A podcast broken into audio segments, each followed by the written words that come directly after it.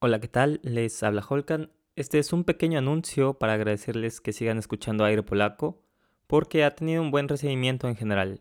Eh, les pedimos una vez más que nos sigan, que le digan a sus amigos sobre el podcast para que le pueda llegar a poco más gente.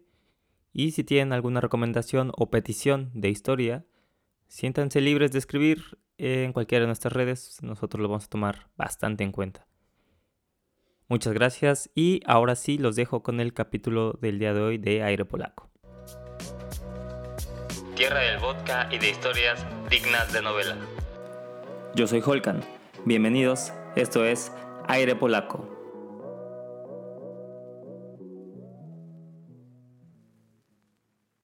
Están escuchando Aire Polaco en su episodio número 9. Por si no se escuchan la primera vez, este es un podcast sobre personajes y eventos con historias particulares ocurridos u originados en Polonia.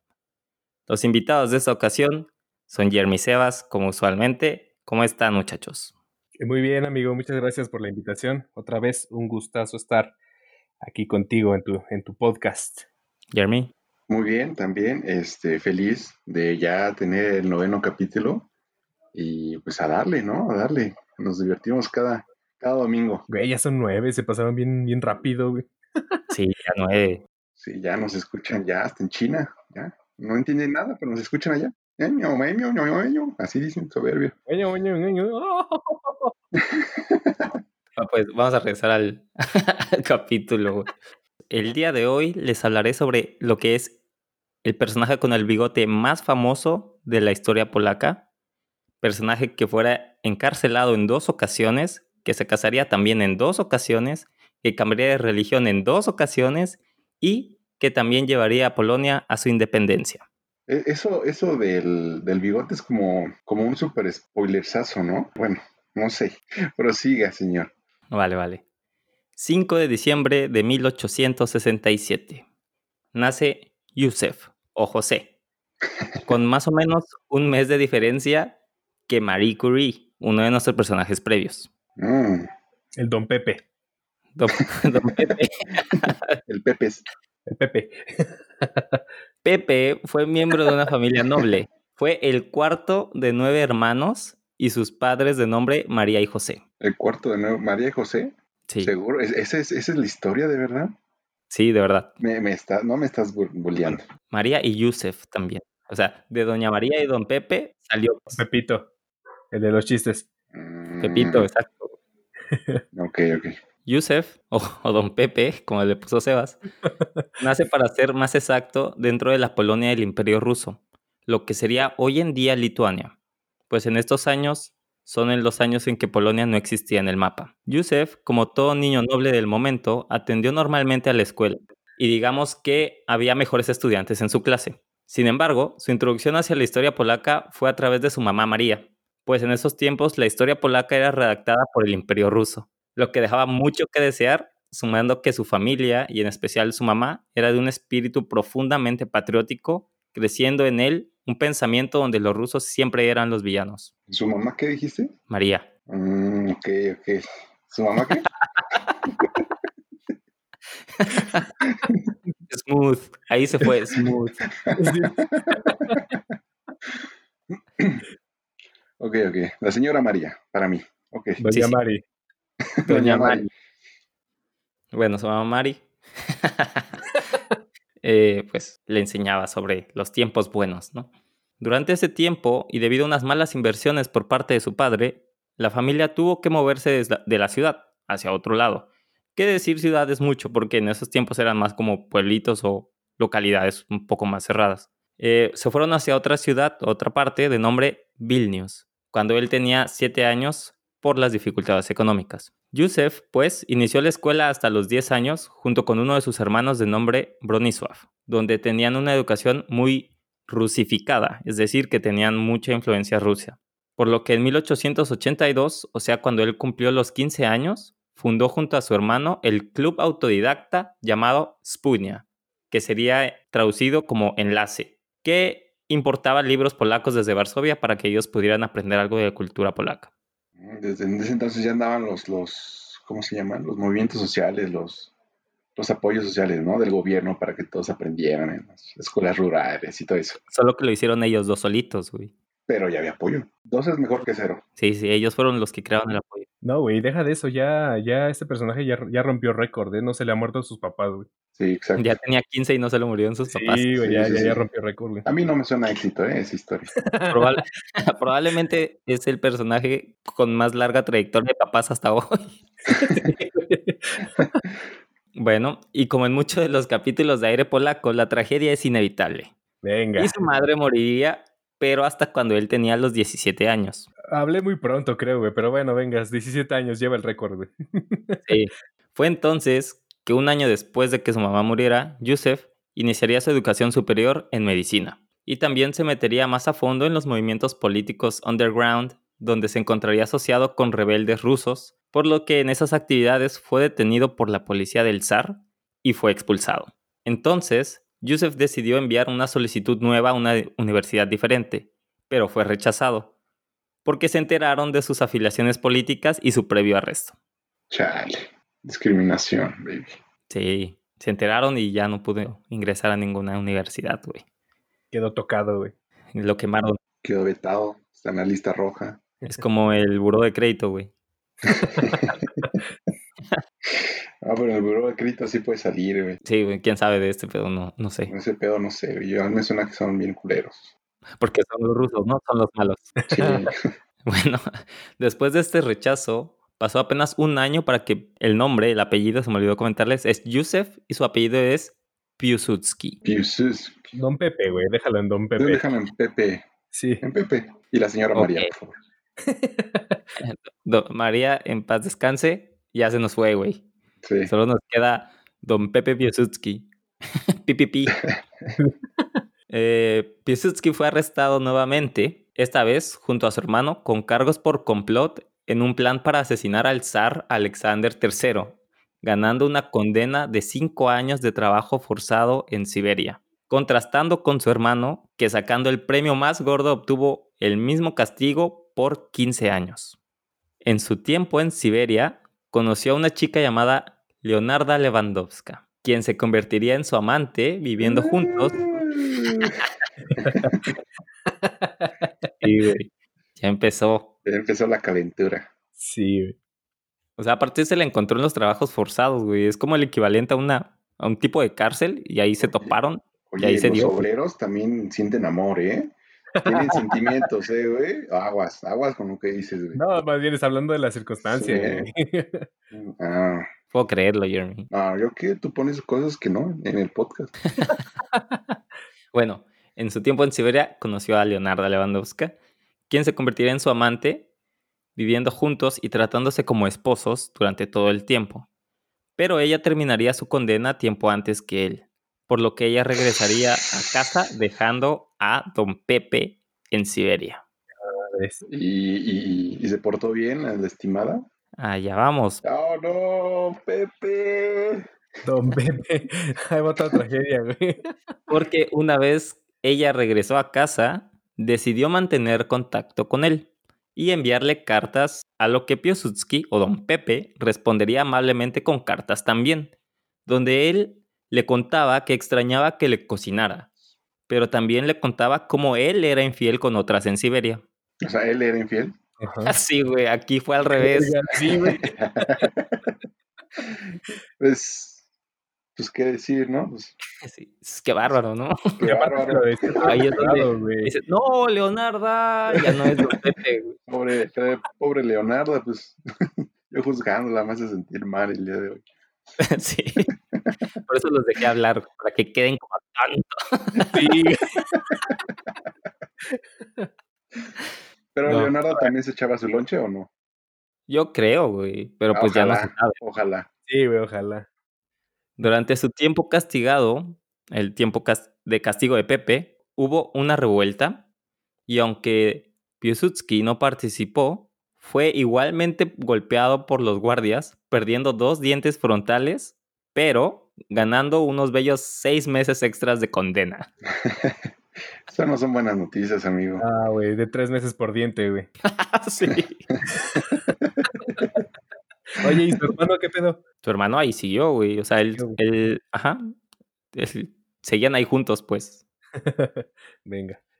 Una vez terminó su condena, en 1892, Piłsudski regresó a casa, donde su hermana no pudo reconocerlo por el mal estado físico en el que se encontraba. Se dio un break y para 1893 se unió al Partido Socialista Polaco, o por sus siglas, PPS. PPS. Pepe se unió al PPS, güey. El PP, PPS. Exacto. Pepe al PPS. Yo digo que me está choreando. No, güey. No, güey. Googlealo, güey, googlealo, güey. Googlealo, güey. Lo, voy a googlear en este instante, es cierto. Voy a poner PPS. Si no me sale nada, Emma, te va a salir ahí, Don Pepe se unió al PPS. Sí. me salió una tortería, no sé tú. A ver, pues, una vez en el Partido Socialista Polaco, él escribía y publicaba en un estilo de periódico con carácter antirruso de nombre Robotnik. Sus ideas siempre eran en contra de los rusos y escribía bajo el seudónimo de Víctor, con la intención de guiar el movimiento bajo la idea de ganar independencia. Aquí se me hizo muy cagado, güey, que Piłsudski no quisiera escribir su nombre porque le dio culo y se llamaba Víctor y ahí publicaba todo, güey. Igual ya estaba en la lista negra, güey. ¿Qué le podía hacer? Sí, Pero aún así, porque dices algo y es como, como hoy que dices algo y te cancelan del internet. Igual Sí, antes, pero antes pues te quemaban las patitas, ¿no? O te quitaban otros dientes, ¿no? Por ahí, no sé. puede ser. Está- o sea, hay que cuidarse más en ese tiempo. Pues entonces, en 1893, la PPS se divide en dos facciones, una que buscaba políticas internacionales y la otra que estaba enfocada y abogaba más por el nacionalismo. Yusef se posicionó como líder del grupo nacionalista y siguió publicando ilegalmente su periódico al mismo tiempo que la policía del zar ya lo buscaba a él o a su imprenta, por lo que Víctor movía su lugar de operaciones regularmente para no ser encontrado, llevando este juego de policías y ladrones por seis años, en el tiempo que también conocería a una chica llamada María. ¿Y Leonarda? Leonarda, Leonarda, pues ahí sigue, ahí sigue en la historia, pero Ah, un pilluelo. Ah, era un pilluelo. sí, sí. Era un campeón. Pepe, Don Pepe. Pe- Pepe el bigote loco. este, güey, me, me distraen, güey. en este tiempo, en mientras estaba su juego de Don Víctor y Policías y Ladrones, conocería a María, quien tenía el apodo o el nickname de la señora bonita, o en polaco, Piękna Pani. Piękna pani. Piękna, sí. Es lo mismo, la señora bonita. Ok, es bonito, ok. ¿Y quién le adjudicó, quién le adjudicó ese adjetivo? Los hombres, supongo. El grupo del PPS. Así seguro los hombres, güey, pero Sí, güey. Claro, claro. PPS, la PPS, güey. ¿La PPC? Exacto. Eh, conoció a, a la señora Bonita, con quien se casaría en 1899, incluso costándole un cambio de religión del catolicismo al luteranismo. ¿Al qué? Luteranismo. Luteranismo. Ah, ok. Y dicen los rumores que la ex de Siberia, Leonarda, se enteró y reaccionó suicidándose ante tal noticia. Verga. Pero a ver, eh, eh, bueno, sí, supongo que todavía le mandaba cartas desde la cárcel a Leonardo y sabía que era, le, le era infiel, ¿no? Sí, sí, ese güey le dijo, Sí, pero, pero se casó, güey. O sea, ya había un sentimiento sí, de hasta- amor, güey. Y hasta cambió de religión, güey. El pecado carnal lo puedes perdonar, pero los pasionales no los puedes perdonar, amigo.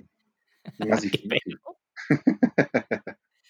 Pues sí, parece que reaccionó de una forma pues bastante definitiva, muchachos, ante tal noticia. Así que ya tenemos en paz descanse una María, la siguiente una Leonarda. güey. Espero que la otra María no, no haga lo mismo, güey. Pepe loco, el bigote, el bigote Loco. Ahora sí que las traía muertas, güey. Después de mí nadie te va a hacer sentir igual.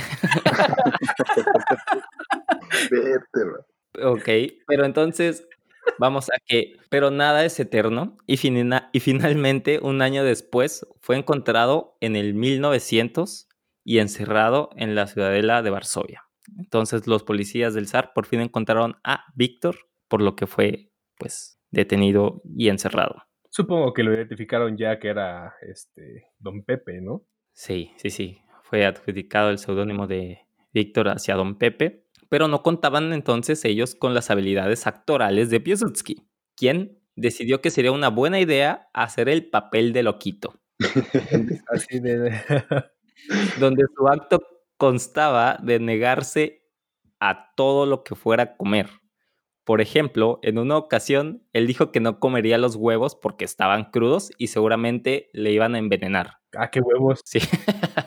Entonces se los cocieron y los regresaron. Y él dijo que ahora no se los iba a comer porque tenían pelos dentro. Días después le intentaron dar huevos de nuevo y esta vez respondió que los huevos eran una criatura viva, porque de ahí nace vida de esos huevos y por esa razón no los iba a comer. Él hizo de todo para hacer creer a los rusos que de verdad estaba loco. Por ejemplo, brincando encima del calentador y no bajar de él diciendo que el suelo es lava y que se iba a quemar. si piso la raya soy gay, ¿no? Sí. O cuando se quedó acostado en la cama mirando hacia la pared todo el día sin voltearse, güey. Madre, se lo tomó muy en serio, güey. era su única opción, lo que él creía la única opción para mantenerse vivo, güey. Y cuerdo. Su acto duró aproximadamente tres meses, lo que le afectó su salud bastante, perdiendo entre 15 a 20 kilos. No mames, y se volvió loco de verdad, ¿no? Yo creo que sí, güey. Y sintiendo durante todo ese tiempo que podría ser ejecutado por lo que consideró este acto su única opción. Por su parte, los rusos no querían enviarlo al hospital de Varsovia, pues creían que él estaba fingiendo y que se les iba a escapar. Entonces lo enviaron al hospital de San Petersburgo, donde duró 14 meses, donde era monitoreado a diario a horas aleatorias y él tenía que seguir pretendiendo sin saber cuándo su encierro iba a terminar. Sobre esto mismo, el mismo Piłsudski escribió, era un juego bastante desagradable. No solo estaba hambriento todo el tiempo, sino que también cuando los guardias me traían comida sofisticada y rica la tenía que rechazar. Pero también tenía que pretender estar loco, constantemente controlando mis movimientos y expresiones faciales, diciendo cosas sin sentido, era muy cansado, aunque en ocasiones divertido ver el miedo que mis comportamientos le creaba a los guardias. Pero, güey, imagínate con el hambre que tenía, güey, y, hasta yo creo que le ponían catsup a su huevito, güey. Y rechazarlo, güey, no, no, no, esa cabrón. Güey, más de un año, güey, fingiendo ese tipo de cosas, güey.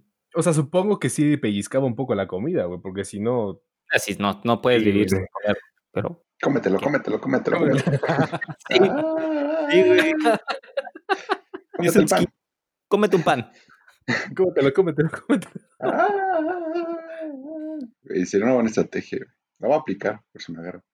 Sí, güey, yo también pensé. ¿Te acuerdas del capítulo de Kosciusko donde ese güey fingió estar paralizado y no movía sus piernas? Parece que es un gran, es, es una táctica oficial, güey. Sí, güey. Bueno, fue después de varias semanas que Piłsudski se cansó y decidió acabar con el acto de loquito comiendo y actuando normalmente de nuevo. En ese momento los guardias entraron a su celda, agarraron a Piłsudski y lo llevaron a la oficina principal con todas sus posesiones.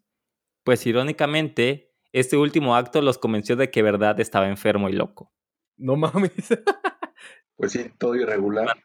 Sí, sí, sí. De hecho, cuando leía, parece que uno de los síntomas para de verdad ver que estaba loco era que de repente regresara a su hábito normal pero él, Él se rindió, güey, pero eso fue su último acto sin creer, güey.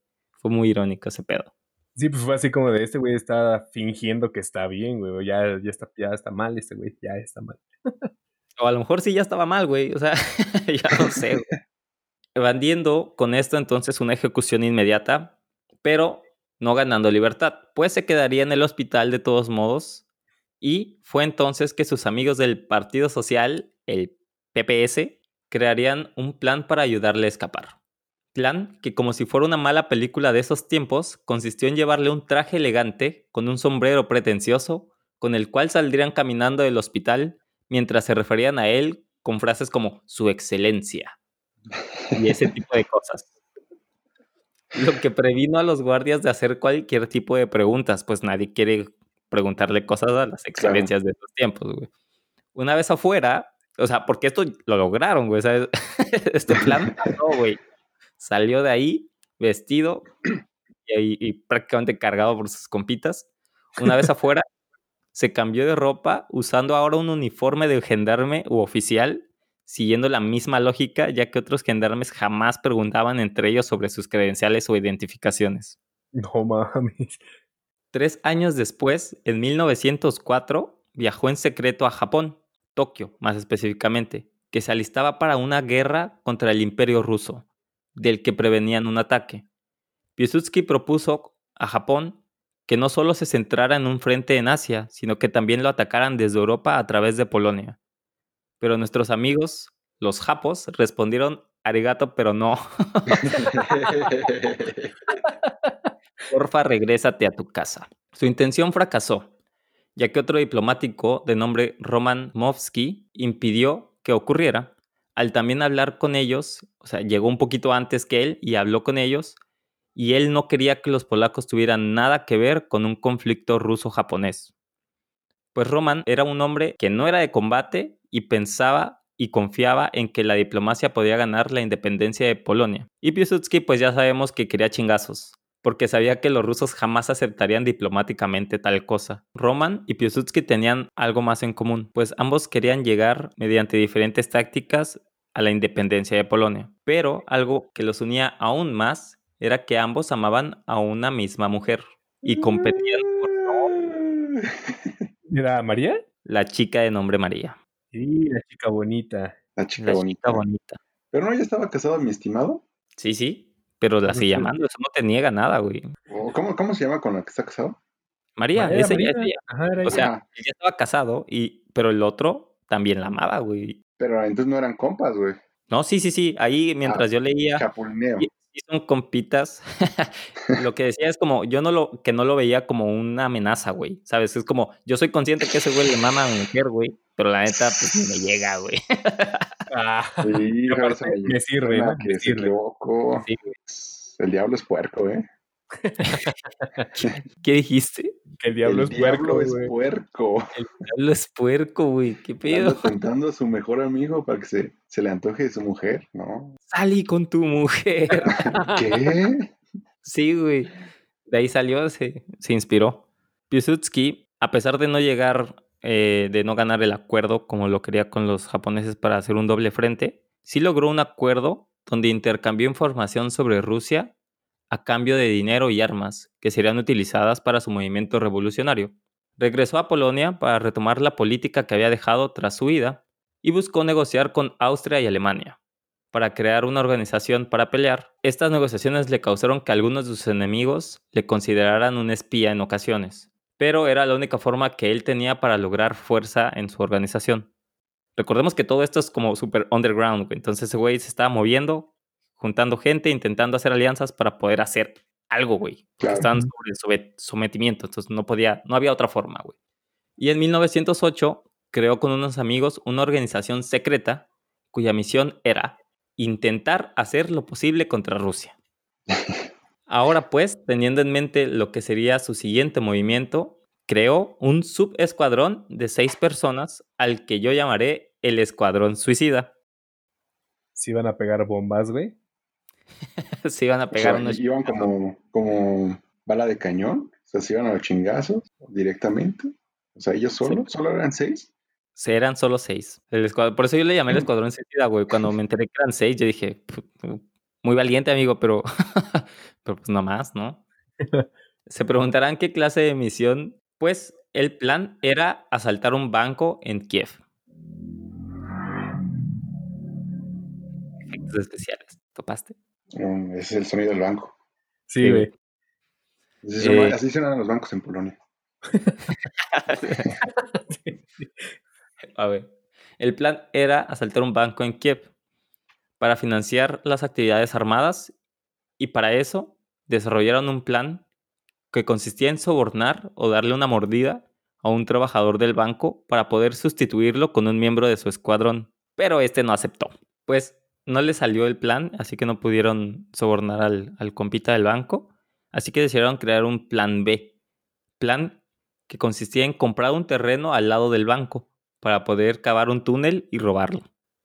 Oye, pero pues está medio raro, ¿no, güey? Porque este güey ya pudo haber dicho, oye, sabe que estos compitas los quieren, los quieren robar. el que quiso sobornar. Pues sí, sí, sí, exactamente. No sé si él las habrá delatado o le han de haber dicho, "Eh, si no cooperas, mejor cállate, carnal, porque si no. Bueno, también sí, exacto. Le pudieron haber ahí este, amenazado. O copelas o cuello. Pero es un plan muy raro, ¿no? Eso de cavar un hoyo. y- O sea, muy de Güey. caricatura. Güey, al Chapo le funcionó, güey, para escapar, güey. Sí, güey. Tú creerías que no y que actualmente no pasa, pero pasa, güey. Y funciona, güey. Pero este plan del túnel tampoco les funcionó, Madre. así que cambiaron de objetivo. Güey, supongo que compran todo en este en Acme, ¿no? Sí, Este güey tiene puros planes perrones, güey. Sí, güey.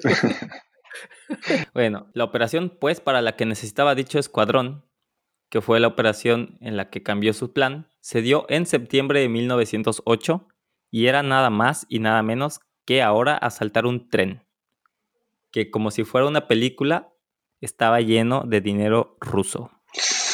Madre, güey. Y supongo caballitos que fueron. Y supongo que el terreno que compraron junto al banco, güey, se los hipotecó ese mismo banco porque no lo pagaron, güey. Probablemente ni lo compraron, güey. Se los quitaron, Se güey. los quitó, güey, se los embargó. Ya está Sí. rematando el banco. El banco terminó robándoles a ellos. güey.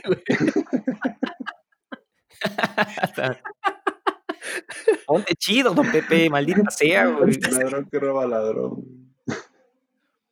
Banco que hoy sería conocido como Coppel. Banco Coppel. Déjenme regresar a la acción del, del tren, güey. Sigue el tren, el tren, venga. Entonces iban a saltar un tren que transportaba dinero ruso. Para identificarse entre los miembros del escuadrón, usaban contraseñas como en las películas, y estas eran del estilo pregunta y respuesta. La pregunta era, ¿quiénes son los idiotas? A lo que tenían que responder, los comunistas. Mm, No, pues qué rebeldes, eh. Para levantar el ánimo, güey. Don Pepe, tú no sabes, pero Don Pepe, como Dios, trabaja en formas misteriosas, güey. Ese güey. tú no sabes qué pedo, güey. No, don Pepe no se la saban. Bueno, sí, sí. Pero vas a ver que la va a lograr, güey. La va a lograr, güey. Nuestro escuadrón suicida entonces entró en acción y atacó al tren en la localidad de Vesdane, logrando el objetivo sin ninguna baja. Madres. Mission, mission Pass, güey. Respect. Mission complete. Cometas progress. Sí, güey. Por lo que su amigo el escritor entonces tuvo que desechar toda su necrología que había que hecho por si moría nuestro amigo don Pepe, ¿no? Eh, dicho escuadrón tenía de miembros a quienes se convertirían en los cuatro futuros primeros ministros, a un hombre de nombre Ignacy Mościcki, Nacho. quien se convertiría en el presidente polaco y era el mismo que estaba en cargo de producir las bombas. Y ¿Cuáles bombas? Yucatecas, bomba, ¿no? ¡Qué bomba! bomba yucateca. Ese güey las escribía. güey. Pero oye, ¿no hay, no hay una película o un documental, sí, una película de eso allá en Polonia? Eh, Porque, recién- de hace, de hace como dos años, o no me acuerdo si el año pasado, salió la película de Piłsudski. Sí, hay. Deberías colocarla ahí en los un Sí, enlace, güey. algo ahí. Es famosa, bueno. fue bastante famosa. Yo diría que gran parte de la población polaca la vio, pero eh, sí, sí, la voy a conectar en los show notes ahí para que la topen por si la pueden ver. Netflix está acá, no sé si está del lado de México, pero si no, pues ya, hay formas de verla. Si no hay un link de descarga. ¿Nos está sugiriendo que usemos la piratería? No, no, Eso no, se hace, eso no va con los valores que, que, que tiene el aire polaco. no, no, Debe- no, yo estoy diciendo que, la, que paguen Estás por ella. insinuando, estás insinuándonos que, ok, perfecto. Estamos hablando de robo, sí o No, no, sé a dónde vamos. No sé dónde vamos. Tú hablando de robo te ves mal, pero te ves mucho peor apoyando la piratería. Sí, pero haciéndolo te ves mucho peor. Sí, güey. Bueno, nos falta un miembro más del escuadrón suicida y esta era la chica del grupo. Doña Mari, güey. No, no, no, no, no, era una Ah. chica distinta que no era Doña Mari, de nombre Alexandra Chervinska. ¿Quién, La guapetona. quien con 15 años menos que nuestro Don Pepe se convertiría en su amante y madre de dos hijas, aún estando casado con Doña Mari. No, bueno, y- ¿Y Doña y Mari se comió al otro sujeto? No, Doña Mari, pues yo, yo qué sé, güey, pero hasta donde yo sé, Doña Mari estaba totalmente perdida y enamorada de Don Pepe, güey. Como- y también la Doña Leo retorciéndose aún más en su tumba, güey. Doña Leo no puede descansar hasta el día de hoy. No puede A lo No, mejor se empezó a caer de risa diciendo, ah, pues no soy la única, güey. Se transformó en una de estas cosas. este, hay, hay una estriga, güey. A lo mejor y sí, güey. ¿Quién sabe? Seguro es una estriga, güey, seguro. Tiene todas las condiciones. güey. Doña Leonarda la Estriga. La.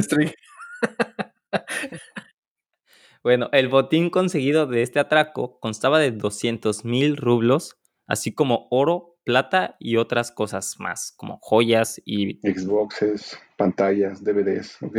a todo. Con el botín del robo y con la idea de una Polonia independiente, su plan se tornó en crear un ejército por si una guerra entre Rusia y los austrohúngaros se desataba. Pues si esto pasaba, ellos podrían inmediatamente extender su ejército e iniciar una guerrilla contra Rusia. Entonces, creó grupos paramilitares dándoles la única recomendación de tener cuidado con los espías y animándolos a hacer todo ellos mismos, o como él decía, amando y sirviendo a Polonia y odiando a todos los sirvientes del enemigo. A ver, otra vez, ¿cómo?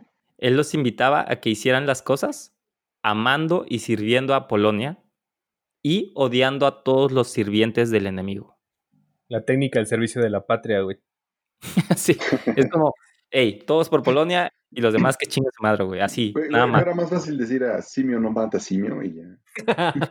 Su método de incitación y reclutamiento se basaba en llamados en las calles al más puro estilo de junta vecinal, donde convencía a la gente y daba discursos públicos, por los que ganaba críticas del estilo, quedaba extasiado por sus discursos. Su encanto se debía a su imagen inusual y lenguaje persuasivo. Sus discursos eran un tipo de pensamiento en voz alta, eran una magnífica improvisación. Es decir, que tenía labia, pues. Tenía el vero. A partir de 1912 lo nombraron entonces comandante de las Fuerzas Armadas polacas y en 1914 se desató su oportunidad para actuar, pues en ese año estallaba la Primera Guerra Mundial. O sea, Efecto especial. Sí, claro.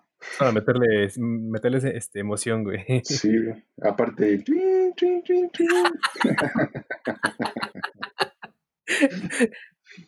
Eh, a ver, voy a hacer un pequeño resumen aquí. Porque hasta este punto, Don Pepe, güey, sacó gente de las calles a los vecinos y pasaba por diferentes localidades. Generó un pequeño grupo, un ejército provisional, como comandos para guerrillas, esperando atacar cuando algo pasara. Y justo lo previsto sucedió. Y ahora Polonia tenía un ejército improvisado. Y ya que estallaba la guerra, se unieron al, al imperio austrohúngaro. Entonces ya tenían como un aliado, como más forzado, porque pues ellos qué iban a hacer, güey. Solos no iban a poder hacer nada, pero forzado por las circunstancias, como se les brindó apoyo. Madres y todos así de, ¿y ahora qué, güey? No esperábamos llegar tan lejos, ¿no? Sí, sí. Prepárense para una guerra. Va, don Pepe, yo me, yo me junto. Si pasa algo, yo le hablo. Yo, Y- junto acá a Doña Choña, yo le hablo acá a sus hijos también, güey. Ay, Don madre, Pepe, ya- hoy es un buen ahí. día para morir. Piłsudski entonces se unió al imperio austrohúngaro, como tenía previsto, y a pesar de la falta de formación militar reglada, Piłsudski mandó durante la guerra de la Primera de varias existentes brigadas de la Legión Polaca y se convirtió en el ícono de la lucha antirrusa y por la restauración de una Polonia independiente. Su brigada era proveída con municiones que en ocasiones no le quedaban a sus rifles, que no tenía cañones o metralletas, ni siquiera radios o algo para comunicarse, pero sí una poderosa caballería de solo tres caballos. Y todavía, y todavía mi chamarro no tiene mangas. Y de ahí sale la frase de ir a la guerra sin fusil, güey. Sí. Mis zapatos no tienen suelas, ¿no? Y así, cositas. Mi ejército no tiene hombres, ¿no? Y caballería tiene tres caballos. Es que sí, o sea, parece chiste, pero la verdad. Mi caballo tiene tres patas, güey. Eso va a decir, güey. Le falta una pata a mis caballos. Mi caballo es un burro, güey. Oye, ¿por qué mi caballo tiene orejas tan largas? ¿Por qué mi caballo rebuzna? Es por la calor, dice. Le dieron el mal de ojo, por eso le hace así. Uf. Eh, pues sí, su caballerosa, caballerosa, su poderosa caballería solo constaba de tres caballitos, pero lo que sí tenía era soldados con mucho orgullo y ganas de pelear. Aunque solo eso, porque no tenían entrenamiento militar, güey. Pues estaban compuestos de escritores, artistas, pintores, actores y escultores voluntarios. Güey, deja de eso, o sea, no tenían entrenamiento y aparte no tenían balas que le quedaban a sus, a sus armas, güey. Pero tenían muchas ganas, Sebas. Te estoy diciendo que don Pepe vivía de, del furor. güey, aplicaban las de acá, las itálicas, güey. Subían a 10 vatos a un caballo, güey, ahí se iban, güey. Siete güeyes en un caballo, güey. En un caballo, güey. A pesar de lo ridículo que suena, es digno mencionar que tenían mucha valentía y esa valentía de arriesgar todo por la idea de por fin, después de más de 100 años, tener un país y un país libre de nuevo. Hubo muchas batallas a lo largo de la guerra, pero solo mencionaré una que se dio en 1916, en una localidad llamada. Kostiuhnówka. Kostiuhnówka. Ujú. Aquí, Piłsudski, junto a 5.500 soldados de su brigada, pelearon contra 13.000 rusos. ¿Cuántos? ¿Cuántos de...? 5.000 de Piłsudski contra 13.000 rusos. Eh, ¿Cuántos eran de- del señor Pepe? Piłsudski ya, ya había partido colas con 5 a 1, güey. Ahora le tocaba a él más o menos de a 2.5 por 1. Y no solo eran menos, sino que no tenían artillería ni comunicaciones. Entonces, los rusos ganaron.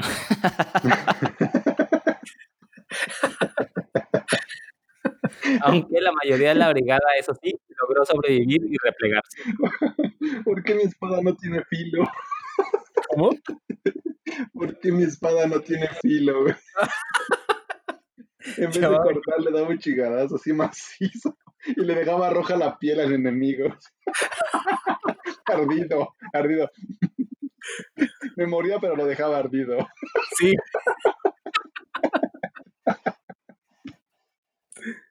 Güey, ese güey peleaba con todo lo que tenía, güey. Mucho corazón, porque solo eso, güey. No mames.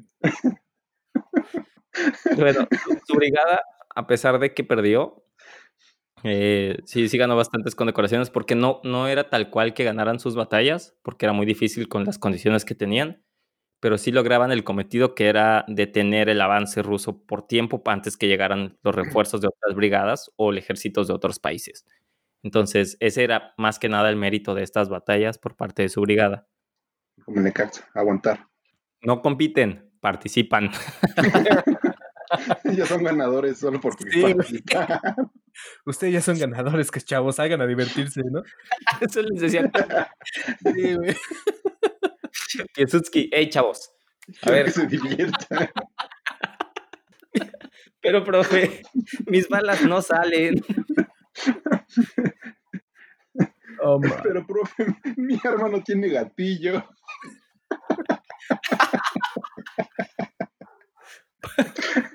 Oiga, oiga, Piłsudski, ¿qué?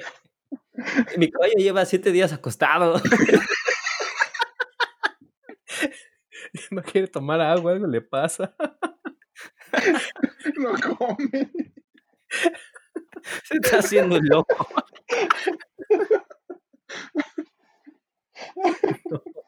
¿Por qué mi caballo está gusanado? Lleva tres días que mi caballo lleva comiendo gusanos.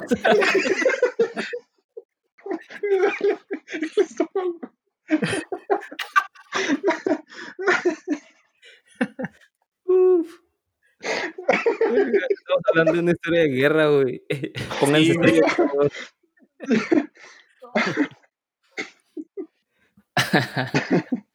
A finales de la guerra, Piłsudski ya era conocido y reconocido. Y fue entonces que mientras la repartición de poderes se daba, Alemania pidió a los polacos jurarles lealtad y unirse a ellos, pero Piłsudski les dice que nunca en su perra vida y procedieron a encarcelarlo por rebelde. la guerra continuó sin él, pero terminó pronto. Y en 1918, Piłsudski es liberado. Y no solo eso, sino que Polonia gana su independencia de nuevo, convirtiéndose en la Polonia de hoy en día, que ha regresado al mapa. Tras la Primera Guerra Mundial, regresó a Varsovia, fue nombrado jefe de Estado y comandante en jefe del ejército polaco, proclamando él, el 11 de noviembre, a Polonia oficialmente independiente y siendo hasta hoy en día el día en que se celebra la independencia. Él entonces creó un nuevo gobierno predominantemente socialista que introducía nuevas reformas del estilo derecho de voto a las mujeres, introdujo las ocho horas de trabajo al día y también la educación gratuita. El principal interés de Piłsudski siempre fue el ejército, e inmediatamente anunció la idea de crear un ejército con voluntarios a los que 100.000 personas respondieron. Supongo que ahora sí les van a dar un entrenamiento digno, güey. Yo creo, yo creo que sí, güey. ahora sí hay un estado. Pero, o sea, sí buscaba cosas chidas, ¿no? Entonces, Pepe. Sí, sí, sí, no, ya hablando en serio, don Pepe sí tenía esa intención de renacer eh, el Estado polaco y que creciera. O sea, él le tocó fundar, o sea, él le tocó recuperar la independencia de Polonia y fundar las bases de un nuevo gobierno, de qué cosas se iban a introducir, que las mujeres tuvieran un poquito más de, de voz. De derechos, ¿no? Eh, sí, sí, sí, y él fue el que empezó a poner estos cimientos para la Polonia de hoy en día. Qué bueno. En 1920, el Ejército Rojo de Rusia se acercaba hacia Varsovia con intenciones de saludar a sus vecinos polacos una vez más. Pero este no sería el único problema que tenía Piłsudski. En el momento, Polonia, el recién nacido, era inestable y parte de la población de izquierda y algunas minorías actuaban en contra de su gobierno e incluso apoyaban al Ejército Rojo. Finalmente, la batalla en Varsovia entre los rusos y los polacos se desató. Y después de una dura batalla, los polacos fueron capaces no solo de ganar, sino de hacer que retrocedieran hacia su país, obligando a Moscú a firmar un tratado de paz reafirmando una vez más su independencia. Debido a esta batalla, diplomáticos británicos dirían lo siguiente. Si Piłsudski no hubiera detenido el progreso del ejército rojo, no solo habría ocurrido un giro en la historia, sino la existencia de la civilización europea del oeste habría sido amenazada. Por lo que esta batalla es recordada como el milagro en el Vístula. ¿En el qué? En el Vístula, que es el río que cruza toda Polonia. El 17 de marzo de 1921, sus rivales de la derecha lograron aprobar la nueva constitución en la que el presidente apenas y tenía poderes, por lo que Piłsudski entonces se negó a presentarse a las elecciones de diciembre de 1922 y en su lugar su amigo personal Gabriel Narutowicz fue elegido primer presidente oficial de Polonia con un largo mandato de cinco días porque fue asesinado. Entonces, el primer presidente oficial de Polonia duró solo cinco días hasta, hasta que fue asesinado por un joven fanático de la derecha que confesó que hubiese preferido asesinar a Piłsudski. Entonces Piłsudski acusó a la derecha de estar detrás de la muerte y con ello el odio hacia sus rivales aumentó. Ahora Piłsudski tenía más pedos internos en Polonia y enemigos a quien enfrentar dentro de Polonia de su política ya que una vez era independiente era muy difícil establecer un orden dentro de su país.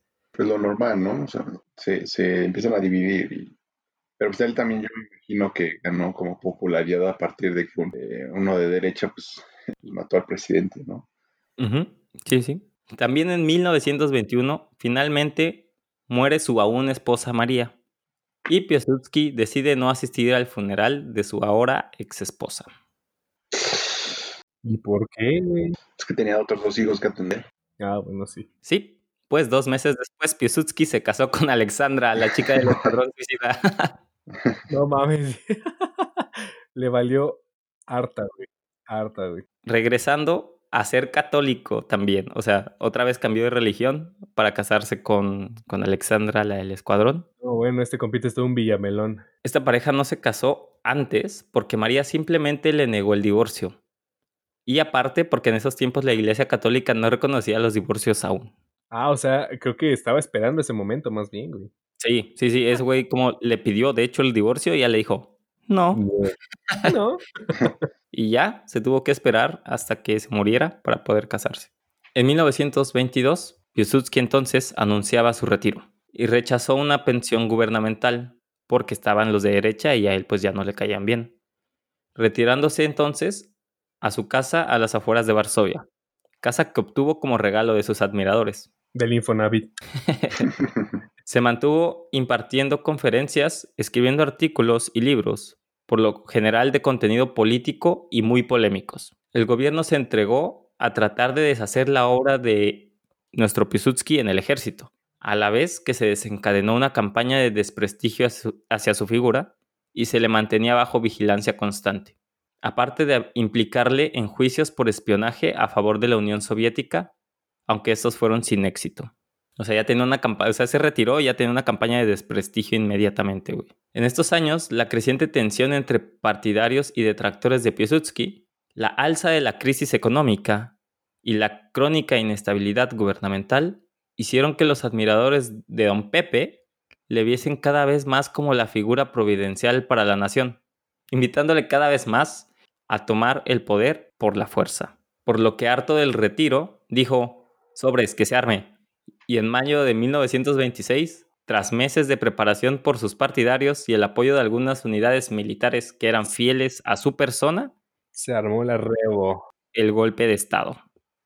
A partir del golpe de Estado volvió a ejercer sus funciones en el gobierno de Polonia hasta su muerte. El golpe, a pesar de, un de ser un éxito político y militar, supuso una desilusión para Piłsudski, pues la imagen de sí mismo como un guardián del bienestar nacional aceptado por todas las opciones políticas se desvaneció. Tras el golpe de 1926, Piłsudski se dedicó a dirigir el gobierno de Polonia como un dictador carismático, sustentado en su popularidad entre las masas, aunque convertido en el dictador de facto de Polonia hasta su muerte. En 1928 causada por cáncer de pulmón, cosa que impactó al país y se volvería noticia nacional. Piłsudski, sin embargo, dejaría dos deseos detrás de su muerte. El primero, donde nombraba al presidente, quien le dejaría su mando, y el segundo era que le extirparan el cerebro para poder examinarlo, porque él creía que su cerebro trabajaba de forma muy distinta y para eso incluso se creó el Instituto Polaco de Estudios del Cerebro, donde el suyo fue el único examinado, güey. Soberbio, güey. Soberbio el vato, güey. Ese güey era su, su máximo fan, güey se automojaba. sí, güey. Piłsudski entonces fue sin duda uno de los personajes más importantes de la historia de Polonia del siglo XX, considerado por muchos como el salvador de Polonia por haber liderado la guerra de independencia contra alemanes y soviéticos y por dirigir la reconstrucción de un Estado polaco soberano tras más de un siglo de particiones. Se le atribuye haber mantenido la cohesión y organización nacional de Polonia durante 15 años de independencia a pesar de su actitud dictatorial al final de sus años, siendo homenajeado con numerosas estatuas, monumentos, calles, plazas, apareció en billetes, incluso una eh, Israel, no, Palestina. Palestina eh, lanzó una petición para llamar una de sus ciudades tras eh. Se iba a llamar Tel Piłsudski, como Tel Aviv, pero Tel Piłsudski pero fue negada porque no querían que tuvieran connotaciones eh, fuera de Polonia y le negaron la petición al, al país. Y pues hasta aquí queda la historia de nuestro personaje don Pepe Piłsudski, que es considerado pues el equivalente a nuestro pues, pues, no sé si Miguel Hidalgo, por, porque este hombre sí peleaba, ¿sabes? Miguel Hidalgo no peleaba, güey. Nada más y ya, güey. Pero este compa sí era de los que comandaba y era de los primeros. O sea, había tres caballos, pero uno era de él. pero él siempre estaba en el frente, güey. Era los primeros en saltar y no tenía miedo de arriesgar su vida para, para poder lograr su cometido. Por eso es que se ganó como el cariño de la, de la gente que comandaba. Era un, un líder en lugar de un, de un mandatario, ¿no? Sí, al final sí se volvió un poquito el, Dictador, ¿no? El dictador, pero se empiezan a enfermar de poder. Sí, esta fue la historia de nuestro Pepe Piłsudski. Ahora tenemos activas nuestras redes de Instagram como Aire Polaco y Facebook como Aire Polaco también. Eh, recuerden que también están ahora los capítulos eh, disponibles en YouTube por si no tienen cuenta de Spotify o Apple Podcast. Y pues eso ha sido toda mi parte. A mí también me pueden encontrar como Holkanovsky en Instagram, muchachos. Eh, eh, un honor estar en este gran capítulo de, de la guerra con el señor Miguel Hidalgo Polaco.